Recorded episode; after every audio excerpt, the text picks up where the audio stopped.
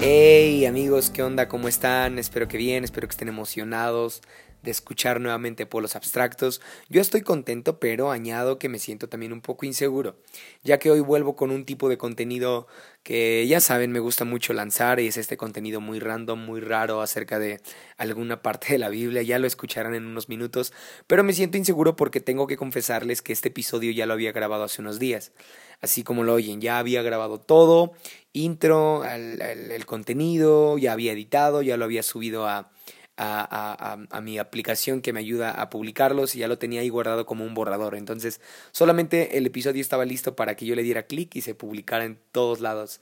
Sin embargo, hace un ratito estaba platicando con mi papá acerca de algunas acerca de algunas partes de la Biblia y la neta volví a recordar el episodio y me di cuenta que mi idea no estaba tan concreta y tan clara. Entonces volví a escuchar el episodio que había grabado y definitivamente era así, no estaba tan concreta mi idea.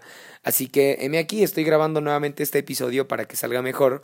Les comparto esto para que vean que no es tan fácil estar creando contenido ah, constantemente. Por eso admiro mucho a los podcasters que están renovándose a cada rato y tienen ideas muy frescas y suben casi diario un episodio. La neta está de locos y es de valientes el, el lanzar tus ideas, el, el, lanzar tu, tu, opinión, tu percepción. Es de valientes lanzarlo a todo el mundo y decirles, hey, esto es lo que pienso y no sonar inseguro, porque definitivamente Internet es, un, es una vía muy... es de doble filo, entonces te pueden tirar enseguida y decirte, hey, ni siquiera estás seguro de lo que piensas. Así que no quiero sonar así, aunque tengo que serles sincero, van a escuchar de repente algún um, y estas muletillas que implican que no estoy tan seguro de lo que estoy diciendo, pero ojalá me entiendan que en realidad solamente es que estoy acomodando mis palabras en mi mente, pero ya estoy seguro ya estoy seguro de lo que les quiero compartir hoy, así que disfrútenlo mucho, gracias a los que han compartido ahí algún comentario en iTunes Podcast, algún rating, a los que me han compartido en sus historias, gracias amigos, y también a los que me han compartido con otras personas que le mandan algún link y que, y que eh, les dicen, hey, escucha esto, gracias a todos ustedes.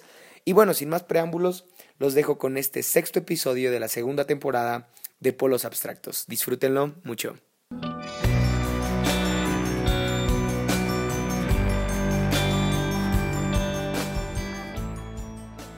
Y como ya te diste cuenta, el episodio de hoy lleva como nombre Ovejas o Cabras. Así es, ovejas o cabras. Ya en un momento sabrás por qué. Por ahora quiero ponerte un poco en contexto. Este episodio se basa en Mateo capítulo 25 versículo 31. En un ratito lo voy a leer, sin embargo, tienes que saber que Jesús está hablando en este capítulo ah, en parábolas, como normalmente lo hacía. Ahora, Mateo 13, versículo 10, explica el propósito de las parábolas. En realidad se ha entendido o, hemos entendido que las parábolas eran para que nos quedara más claro a los que no entendíamos, ¿no? Es como esa, esa la idea que le damos a las parábolas. Y aunque sí nos sirve a entender porque es de forma práctica lo que Jesús quiere enseñarnos, en realidad el propósito más profundo de las parábolas era que los fariseos o los escribas o los religiosos de ese tiempo no entendieran las verdades del reino de los cielos.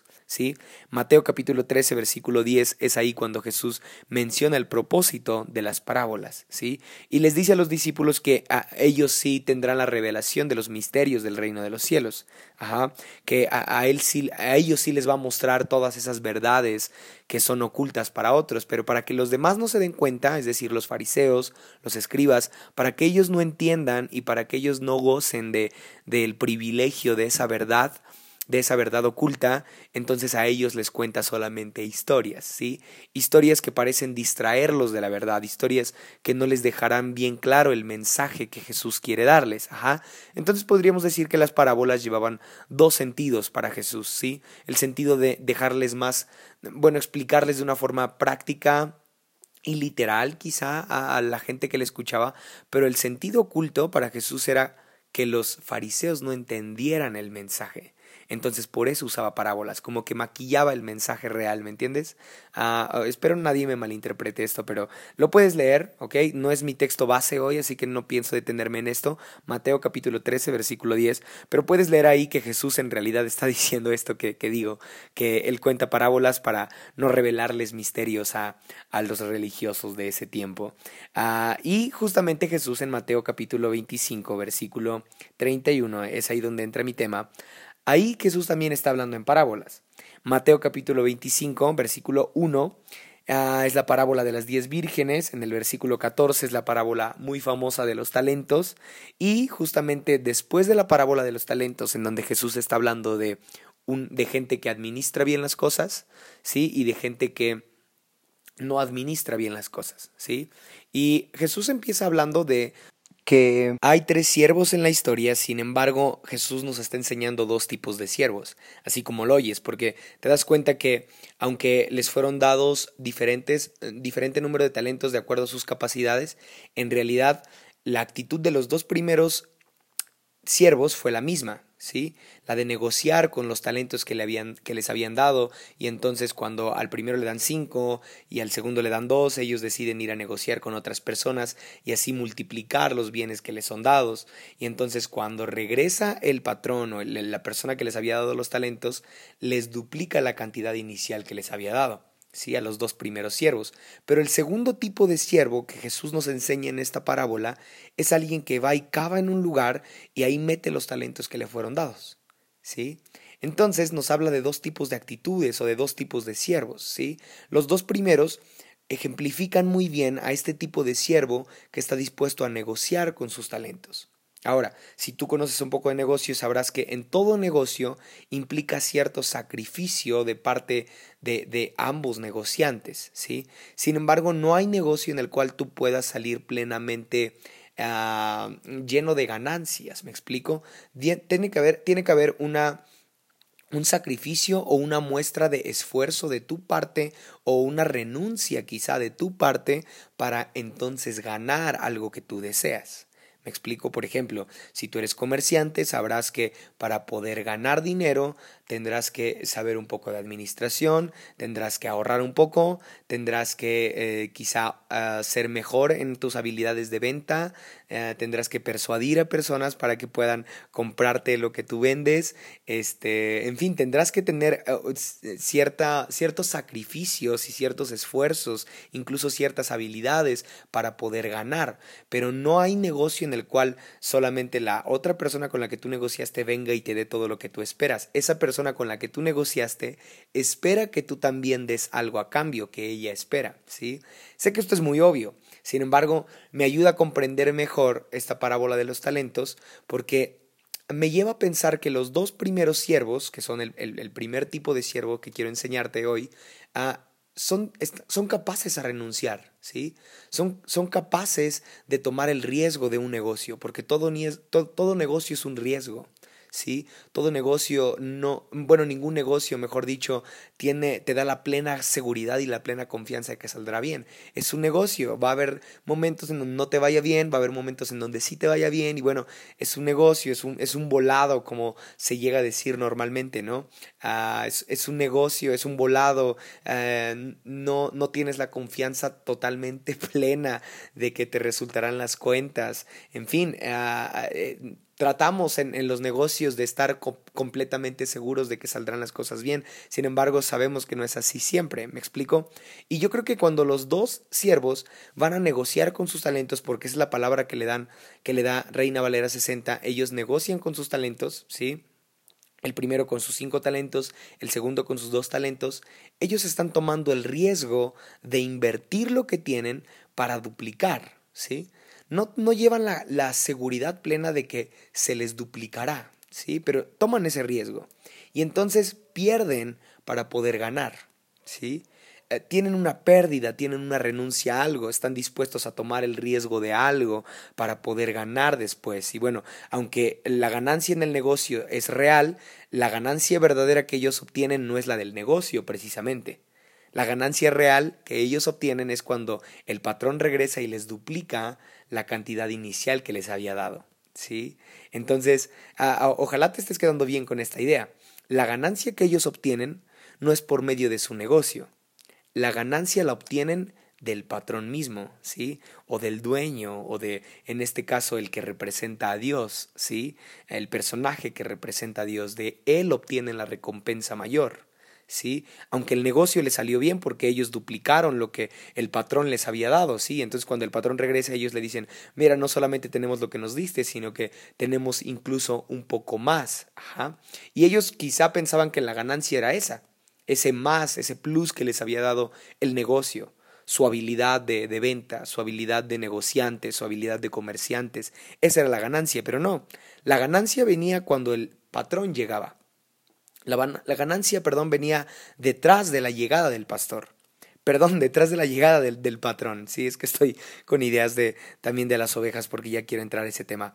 Pero ah, ojalá te quedes bien con esta idea porque de ahí Jesús Ok, Jesús está contando esta parábola acerca de los talentos y está hablando de dos tipos de siervos, sí, el que, el que, el que toma el riesgo de dejar ganancias, de invertir, de dar, de, de esa, renuncia a su comodidad para arriesgarse algo y entonces ganar y después ganar cuando el patrón llega. Pero el otro tipo de, de siervo es aquel que cava y ahí entierra su ganancia, es decir, no está dispuesto a tomar el riesgo, tiene miedo y mantiene las cosas que, que le fueron dadas mantiene los talentos que le fueron dadas. No está dispuesto a entregarlas a un, con otro negociante no está dispuesto a darlas a otra persona, tiene, tiene miedo a correr ese riesgo y entonces esconde lo que le fue dado, ¿sí? Entonces, para mí, eh, si pudiera usar una palabra que mm, sea una diferencia entre ambos siervos, yo diría egoísmo. ¿Sí? Los otros no son egoístas, los otros están dispuestos a quizá compartir algunas ventajas con otros negociantes y entonces, por último, tener una ganancia mayor. Y el otro no, el otro es más egoísta y entonces cavar en, la tierra para mí es un asunto de egoísmo, es un asunto de, de querer mantener, de querer enterrar, de, de, de, tener ese miedo a entregar lo que tengo, porque entonces voy a ser castigado, porque entonces me va a ir peor. Esos eran los pensamientos del segundo tipo de siervo. Y entonces Jesús les está contando esto a los fariseos, si ellos no están entendiendo nada, y después Jesús se pone un poco más random, porque se pone más intenso en la historia que uh, viene en Mateo 25, 31. Y ahí es donde entra el tema quizá clave en este episodio, ¿ok? Espero que estés bien atento a lo que quiero compartirte en los próximos minutos, porque Jesús empieza hablando del juicio de las naciones. Así dice Reina Valera 60, el juicio de las naciones. ¿Te pones a pensar en eso? Jesús primero nos dice en, en, versículos antes acerca de dos tipos de siervos, ¿ok? De los que son egoístas y mantienen lo que tienen y de los que entregan, toman el riesgo, ah, se despojan, pierden su comodidad y entonces tienen ganancias, ¿sí? Y después se pone a hablar del juicio de las naciones. Es, es muy raro ver a Jesús hablar de juicio.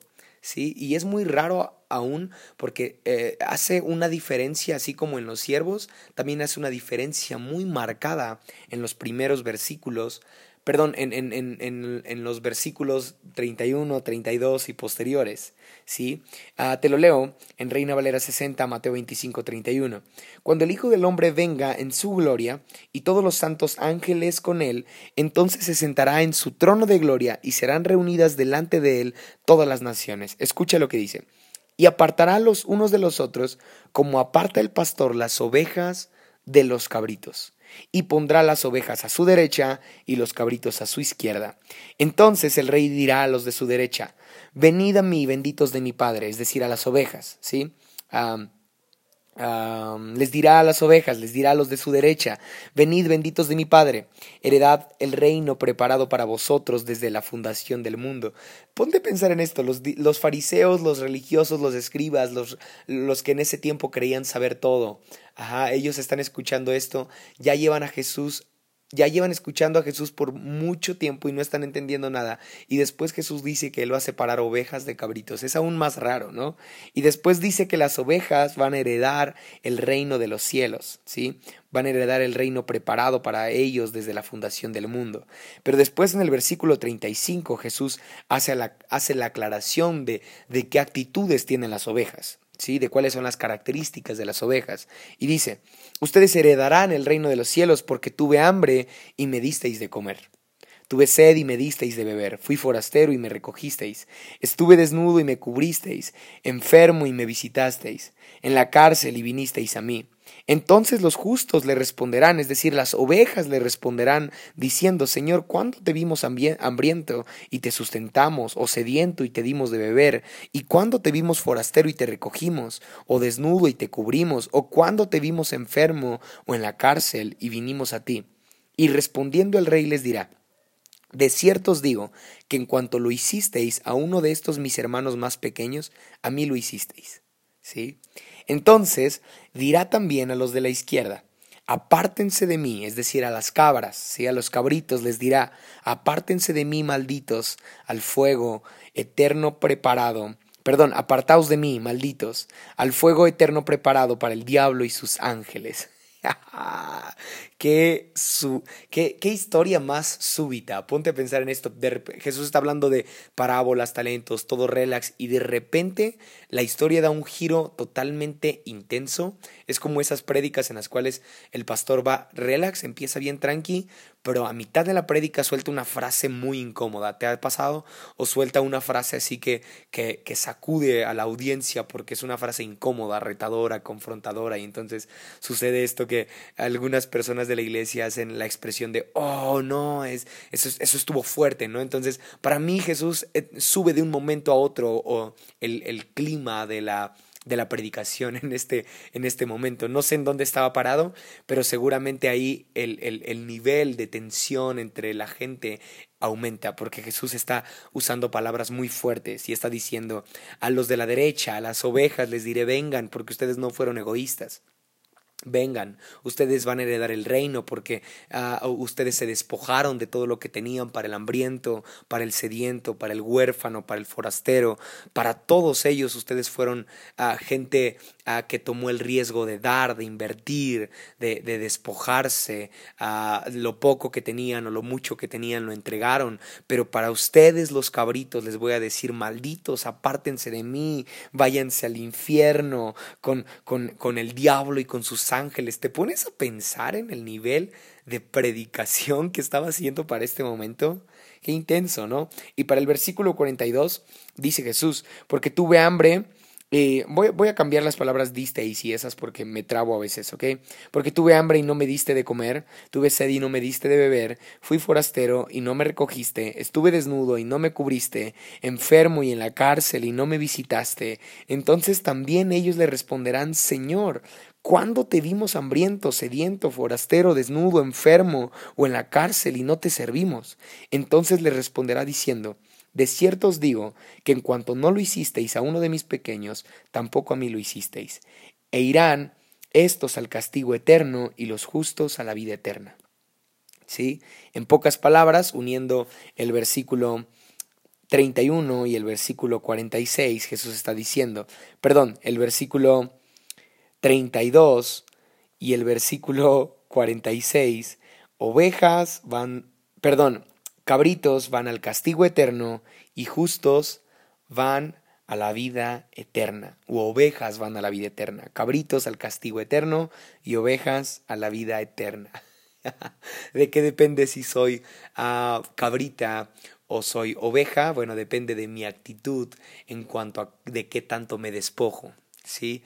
Ponte a pensar en esto. Desde el versículo 14 Jesús está hablando de de, la capacidad que tenemos como seres humanos para despojarnos de lo que tenemos de la capacidad que tenemos para tomar el riesgo de entregar lo que tenemos, ¿sí? Así como los, los siervos en la parábola de los talentos se despojaron y bueno, e, entregaron lo que tenían a un negociante y después recibieron más y, y es condenado el personaje que esconde lo que tiene que no tiene esa capacidad de tomar el riesgo, sino que mantiene. Egoístamente se queda con sus apegos y entonces lo entierra, lo mantiene para sí mismo, pero no quiere tomar el riesgo. Y después Jesús quiere ser un poco más claro con la parábola de los talentos y explica ahora en lugar de siervos usa a cabritas, a cabritos, perdón, y a ovejas. ¿Sí? Usa cabritos y, usa ovejas. Qué raro, ¿no? Qué raro eso, porque no lo habíamos visto nunca así, pero para Jesús eh, las ovejas, eh, los que están a su derecha, son las personas que son capaces de despojarse de lo que tienen, ¿sí? Para dar al que más lo necesita. ¿Sí? Pero lo que tienen no tienen el deseo de mantenerlo, no tienen el deseo de, de, quedárselo para toda la vida, mucho menos de enterrarlo. Son ganancias que tienen que entregarse a otras personas, que sí lo necesitan o que lo necesitan incluso más, quizá. Y entonces esas personas que son capaces de entregar lo que tienen, de soltar lo que tienen, entonces serán personas dignas de la vida eterna. Pero los cabritos serán personas egoístas que mantienen, que atesoran, que entierran, que, que cavan un, pozo, que cavan un hueco ah, y ahí mantienen y ahí entierran lo que, lo que les ha sido dado. ¿sí? Ah, y esa es la diferencia clara. ¿En qué tiene que ver con nosotros? Yo creo que mucho porque no, no somos educados a esta idea de soltar lo que tenemos para poder ganar, o en otras mejores palabras, de perder para poder ganar. ¿Sí?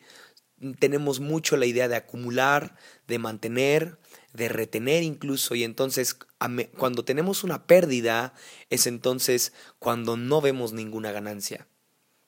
O más bien cuando vemos una pérdida creemos que es el fin del mundo, ¿sí? Y no somos capaces de ver ganancia detrás de la pérdida. Quizá ya escuchaste el capítulo de No sé si morir, en donde hablo de Pablo y su extraña forma de ver la vida, porque él ve una ganancia detrás de, la muerte, una ganancia detrás de la pérdida, ¿sí? Y yo creo que a, lo mismo se refiere Jesús acá. A ¿qué, capaz, qué, qué tanta capacidad tenemos para poder ver ganancia detrás de lo que perdemos, detrás de lo que soltamos, detrás de lo que damos, así como el primer tipo de siervo que es capaz de tomar el riesgo de invertir, de negociar, pero no quiere mantener lo que le ha sido dado, sino que quiere dar que quiere eh, tomar un negocio y perder un poco su comodidad, trabajar por, por duplicar lo que tiene y entonces cuando el patrón venga le será añadido, pero, pero él está viendo por, por, por esta ganancia que está detrás de la pérdida. En cambio, el segundo siervo no quiere perder, ¿sí? solamente quiere ganar. Quiere ganar reputación, quiere ganar dignidad o quiere ganar respeto delante del patrón y entonces ah, lo adorna, lo, lo adula cuando regresa, pero se da cuenta que como nunca perdió nada, entonces no podrá ganar nada. Las ovejas, por su parte, son personas que saben entregar, saben dar y son capaces de quedarse sin nada con tal de, de, ver al otro satisfecho. Son capaces de perder y cuando son capaces de perder, entonces están listos para ganar. ¿Sí? Y es curioso porque si te das cuenta, las personas que Jesús describe, que están a su derecha, ni siquiera están pensando en ganar, ¿sí? Perdieron, Ajá, porque entregaron lo que tenían al, al, forastero, al huérfano, al sediento, al hambriento. Y cuando viene el rey y les dice, ustedes me atendieron a mí cuando estuve hambriento y sediento, ellos preguntan, ¿cuándo lo hicimos? Es decir, ellos lo hicieron sin esperar ganancia. Ajá. Diferente hubiera sido si ellos hubieran dado esperando que iban a ganar, pero no, no esperaban ganar nada. Solamente dan, ofrecen, se despojan de lo que tienen y no están esperando ganar nada. Lo ven al huérfano, ven al sediento, ven al hambriento como alguien que no les podrá recompensar nada. Entonces ellos, sin ningún interés, solamente se despojan y aparentemente pierden lo que tienen por dárselo a otro pierden la comida, pierden su comodidad, pierden el agua que ellos han tenido, pierden todos sus bienes, todo, todas sus cosas materiales, las pierden, las despojan, las entregan a los que sí lo necesitan sin esperar nada a cambio, y es entonces cuando reciben ganancia. ¿Ah? Eso es muy interesante porque entonces esta pérdida no es una pérdida consciente, en realidad es una pérdida que, que vivimos a lo largo de la vida sin esperar nada a cambio, sin esperar ganancia, o lo diría de una mejor forma, sin creer que detrás de esa pérdida tendremos una ganancia. Perdemos sin creer que ganaremos. Perdemos sin creer que detrás de lo que perdamos o detrás de lo que nos despojemos, en realidad vendrá una ganancia doble. Los cabritos son condenados por eso. Las cabras son condenadas por eso eh, y son mandadas al infierno porque siempre quisieron mantener las cosas, siempre quisieron, eh, eh, o más bien siempre tuvieron apegos a lo material, ¿sí? siempre tuvieron apegos a su reputación, porque esto Jesús lo está predicando a fariseos, no pierdas de vista eso, fariseos muy apegados a su reputación, fariseos muy apegados a sus dogmas, fariseos muy apegados a sus talentos, muy apegados a sus reglas, y entonces no querían perder un ratito de dignidad. ¿ah? No querían perder tiempo, no querían perder esfuerzo, mucho menos querían perder dinero en gente que no valía la pena. ¿ah?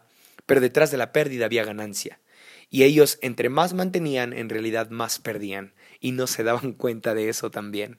¿Sí? Los, las ovejas no se daban cuenta que detrás de su pérdida había ganancia y, y perdían sin afán de, de ganar, ¿sí? sin, sin interés de ganar.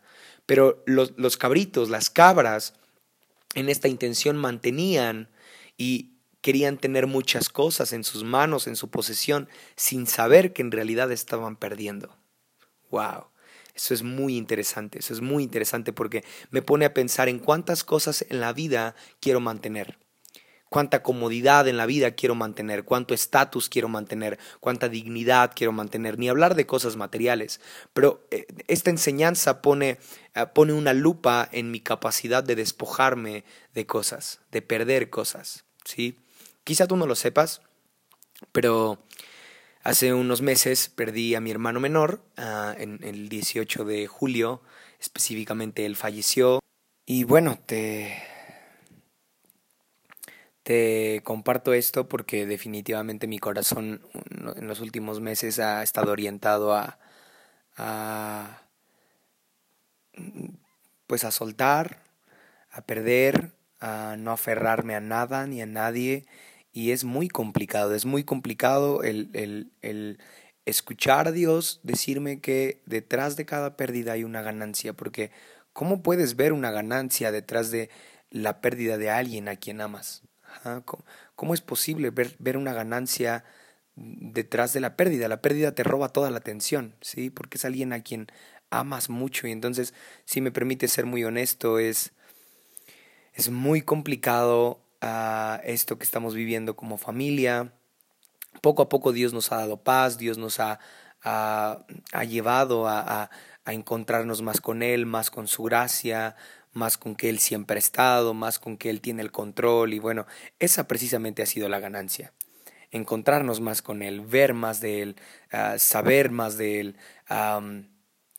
Esa ha sido la ganancia, pero sería muy falso de mi parte decirte que la, la vimos desde el día uno o la, o la vemos diario. Muy repetidas veces mi oración está cargada de resentimiento, mi oración está cargada de frustración, de, de molestia, porque es verdad, es difícil ver una ganancia detrás de una pérdida. Y, y esto es una pérdida humana, de, de, esto es una pérdida de alguien a quien yo amo, pero me pongo a pensar en cuántas cosas, cuántas cosas estoy dispuesto a perder. ¿Sí? Seguramente esas, esas que, que, estoy dispuesto a perder no son las que voy a perder. Lo más seguro es que, que voy a perder las cosas que no esté dispuesto a perder. ¿sí? De eso se trata, seguir a Cristo, de, de ir dejando cosas en el camino, hábitos, carácter, forma de ser, amistades, personas, Incluso hasta cosas como estas. Es difícil ver la ganancia detrás de la pérdida. Está muy cañón, es muy complicado. Mm, definitivamente ver ganancias detrás de la pérdida de algo a lo cual consideramos valioso es muy difícil, es un reto. Se me ocurre la actitud de Marta y María con Jesús. Si te das cuenta, a pesar de que las dos querían a Jesús y lo amaban, en realidad Jesús valía más para María que para Marta. Sí, por eso cuando Marta se estresaba por estar haciendo tanto que hacer, cuando Jesús llegaba, Jesús le respondía, Marta, tu hermana ha elegido la mejor parte. Sí, es decir, tu hermana ha entendido que vale más. Tu hermana ha entendido que vale más estar a mis pies escuchando la palabra y escuchando la verdad de Dios que, que, que haciendo qué hacer, ¿sí? A pesar de que lo estás haciendo para mí, bueno, eso no vale tanto como esto, ¿sí? Entonces, cuando María eh, sabe que es muy valiosa la persona de Jesús en su casa, sabe que es muy valiosa la presencia de Jesús en su familia, días después fallece Lázaro y te acuerdas que Jesús llega días después de la muerte de Lázaro y Marta sale antes de que Jesús llegue a casa y Marta sale a reclamarle que por qué no ha estado y todo ese rollo y Jesús no mueve ni un dedo por resucitar a, a Lázaro. Pero después sale María y se tira a los pies de Jesús y llora a sus pies y entonces ahí dice la Biblia que Jesús lloró. ¿No? Increíble que la actitud de María produjo un quebrantamiento en Jesús más que la actitud de Marta. ¿Sí? ¿Por qué? Porque Marta, perdón, María sabía bien el valor de Jesús. Y como Jesús sabía la percepción que María tenía de él, entonces hizo un milagro. Y entonces va Jesús y resucita a Lázaro y, bueno, se hace esta escena épica, pero si te das cuenta, el, valor que, que María había puesto en Jesús era mayor al valor que Marta había puesto en Jesús. Y entonces cuando vino la crisis, cuando vino la pérdida, hubo una ganancia para María, mas no para Marta, ¿sí? Porque en realidad el milagro fue provocado por María, no por Marta. Muy raro eso, ¿no? ¿A qué dependía, ¿De qué dependía eso? ¿De qué dependía ah, el milagro? Bueno, de la actitud de María.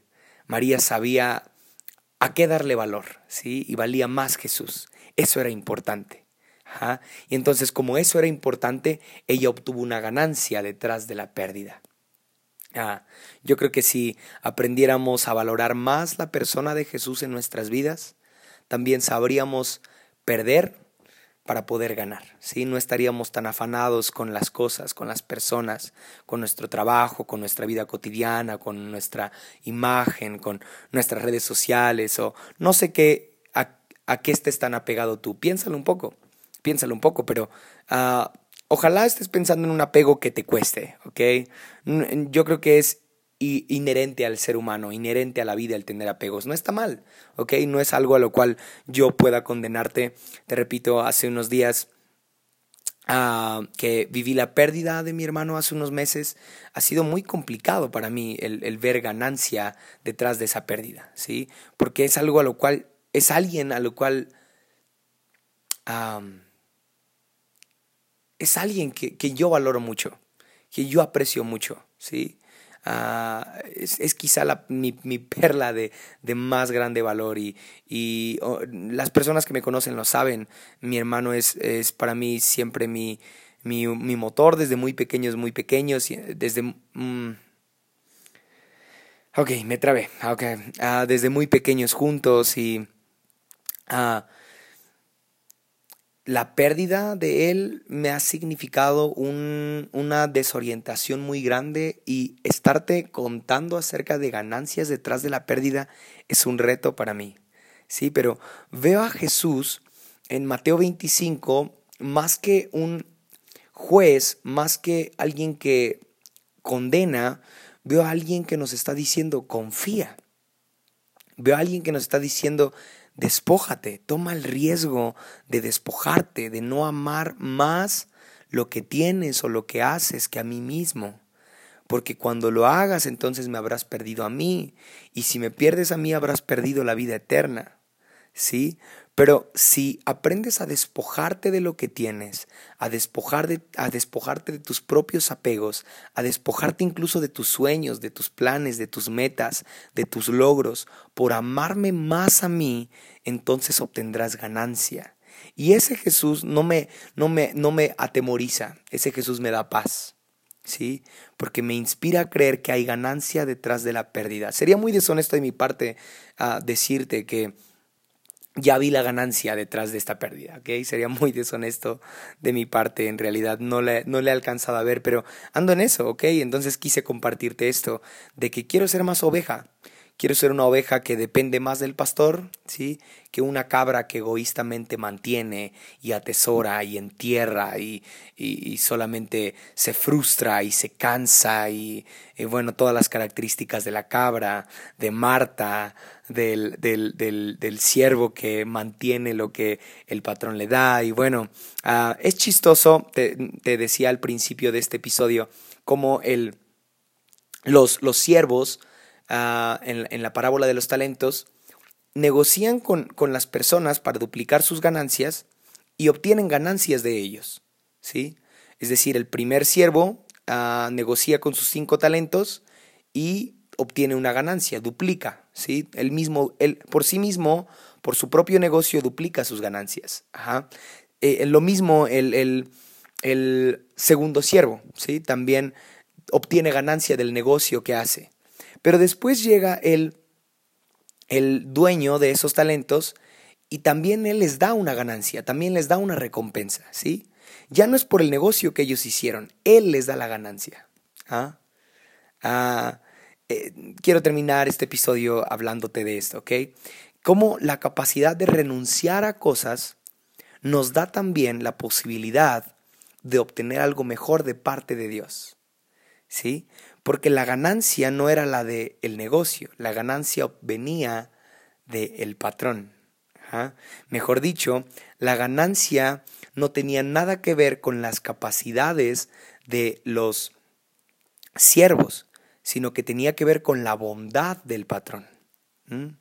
Pero ¿cómo ellos tuvieron acceso a esa bondad del patrón cuando pudieron renunciar a, la comodidad de, sus ideas, a, sus miedos, cuando pudieron renunciar precisamente a esos temores y tuvieron que negociar, tomaron ese riesgo de negociar y entonces obtuvieron la ganancia, en este caso, déjame decirlo así, de Dios mismo. ¿Sí? ¿A qué me refiero a esto? A que Dios no está peleado con nuestros sueños. Dios no está peleado con nuestros planes, ¿sí? Sí, incluso Jesús mismo dice que si nosotros siendo malos sabemos dar buenas cosas a nuestros hijos, cuanto más Dios que es bueno sabrá darnos buenas cosas y sabrá darnos lo que pedimos, ¿sí? Entonces, no quiere decir que a partir de ahora ya no le digas a Dios, que te dé lo que tanto esperas, ¿sí? incluso si algo material, ok, algo material, ajá, algún ministerio, algún plan, algún sueño, alguna persona, ah, algún logro, alguna meta, yo creo que Dios está dispuesto a cumplirlo, ajá, porque nos ama, porque somos sus hijos, etc.